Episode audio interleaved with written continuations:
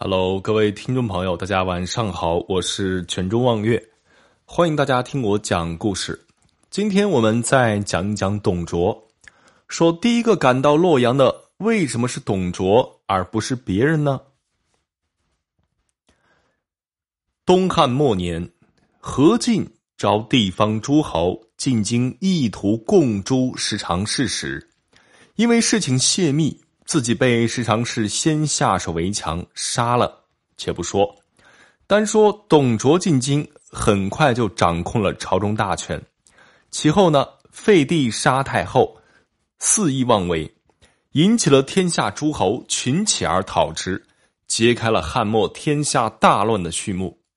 问题是，当时天下诸侯不少，地位和实力高过董卓的更是不在少数。然而，为何是董卓钻了空子，第一个赶到京城呢？其实，之所以董卓能第一个赶到，他还真不是偶然。第一呢，董卓在开始讨伐黄巾军时立有战功，被封为黎乡侯，但在随后的作战中畏敌不前，受到上司黄甫松的责罚，意图收回他的兵权。董卓不仅拒绝交出兵权，反而在贿赂十常侍后得到了晋升。汉灵帝拜董卓为并州牧。要知道，当时天下十三州，一州之牧已经是位高权重了。董卓的眼光其实是很毒辣的。当时汉灵帝已经是病重不起，董卓在赴任并州牧的路上故意磨磨蹭蹭，但是到了河东郡，他就不走了。意思也很明确，他就是想看看汉灵帝如何去世，朝局会如何变化。河东郡在哪里呢？它属于司隶州。所谓司隶，差不多的意思就是皇帝直属，治所就在洛阳。从地图上可以看到，河东离当时东汉的都城洛阳不远。董卓这一下赌对了，可以说从河东到洛阳背道而行的话。很快就能到。第二呢，董卓有野心，从他拒绝交出兵权和停留在河东郡就能看得出来。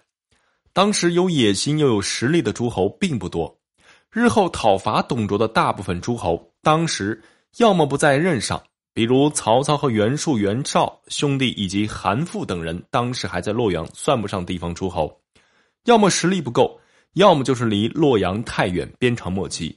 要么就是身份敏感，比如汉室宗亲的幽州牧刘虞和益州牧刘焉等人。第三呢，经过黄巾之乱的东汉朝廷早已疲弱不堪，对实力派的地方诸侯的掌控能力已经是力不从心。董卓有实力，手下有西凉铁骑十余万，他之所以停滞不前，等的就是朝局生变这个机会，以无心算有心，在各地诸侯还没反应过来之前。还没看到其中这巨大的机会的时候，董卓率轻骑背道而行，大部队随后跟进，才使得他第一个赶到了洛阳。